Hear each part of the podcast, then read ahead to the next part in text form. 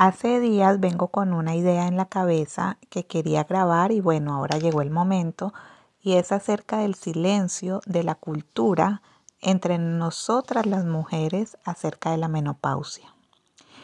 Yo puedo decir, porque uno sabe qué le pasa a su cuerpo, uno siente, antes de ir a un médico o lo que sea, uno sabe qué pasa con su cuerpo.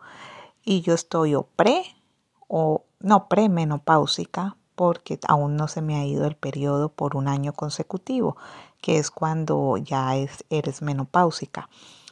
Pero lo que he encontrado alrededor es un silencio, una falta de cooperación entre las mismas mujeres. Tú le preguntas a alguien, ay, em, ¿a qué edad se te fue el periodo? ¿Cómo es la menopausia? Nadie recuerda, nadie sabe a qué edad se va, eh, según no le dan síntomas, o sea que yo estoy premenopáusica y extraterrestre, porque yo siento unas cosas que no sentía antes, que son sofocos, sudores, eh, fatiga, cansancio, eh, como uno encontrarse. Y de tanto leer, pues uno encuentra respuestas. Por eso yo amo leer, por eso yo amo los libros, porque los libros son como, como esas instancias en las que encuentras eh, muchas cosas, respuestas a muchas preguntas, donde encuentras un refugio, donde te ves identificado muchas veces con situaciones que te pasan por tu mente, pensamientos que no dices en voz alta y cuando los lees y dices, esta persona se atrevió a decirlo, pues yo comulgo con esa idea porque yo también lo he pensado. Y ahorita estaba viendo un video de una ginecóloga que está hablando sobre la menopausia. Y la menopausia no es una enfermedad, pero sí debe ser tomada en cuenta porque ciertamente si hay cambios, tampoco es sinónimo de, de vejez, simplemente es el cambio de una etapa a otra.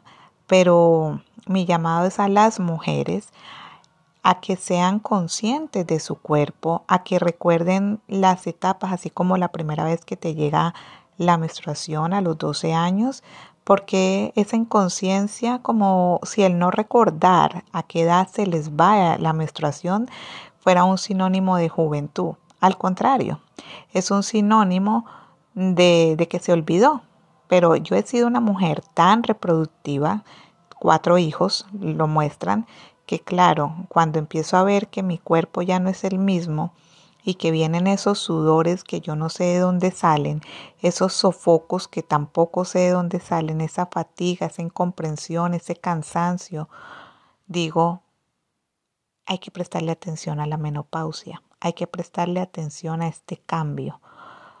Y bueno, solamente una amiga me dijo, toma jonjolí, no tenía ni idea que la jonjolí era bueno para eh, generar los estrógenos, que la pérdida de estrógenos es lo que hace que vengan todos estos cambios. ¿Qué importancia tienen las hormonas en la vida? ¿Qué importancia tiene cada cosa que te sucede? Es importante.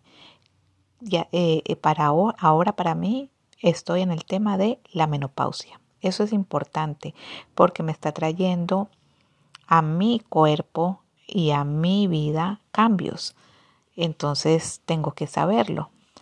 Con este podcast, al igual que con otros y con diferentes temas que se me pasan por mi mente, lo que yo pretendo es hacer un llamado a que siempre estemos alerta a todos los cambios que se presentan en nuestra vida, tanto a nivel físico como a nivel emocional, eh, psicológico, porque la vida es eso, la vida es cambios, nada permanece igual, como yo siempre lo he dicho, nada es para siempre, nada es eterno.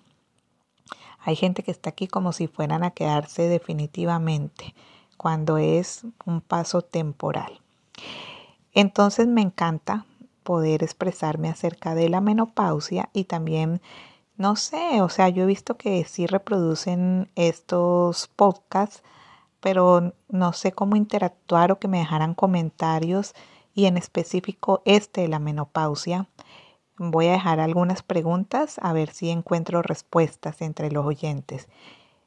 eh, edad promedio en que se va, eh, cómo sustituyes eh, la pérdida de estrógenos y progesterona, pero de una forma natural, sin químicos, qué más cambios has experimentado, todo, todo lo que me puedan decir sobre la menopausia. Ahora es mi tema estrella.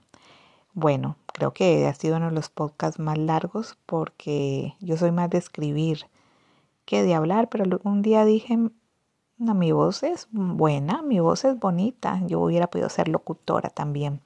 Entonces, por eso me decidí a hacerlo y porque yo todo lo que sea comunicación, ya sea escrita o hablada, me, me encanta, me encanta comunicar, me encanta expresar, contar algo. Eh, eso creo que es muy importante. Bueno, por hoy no es más. Me despido y hasta otro episodio.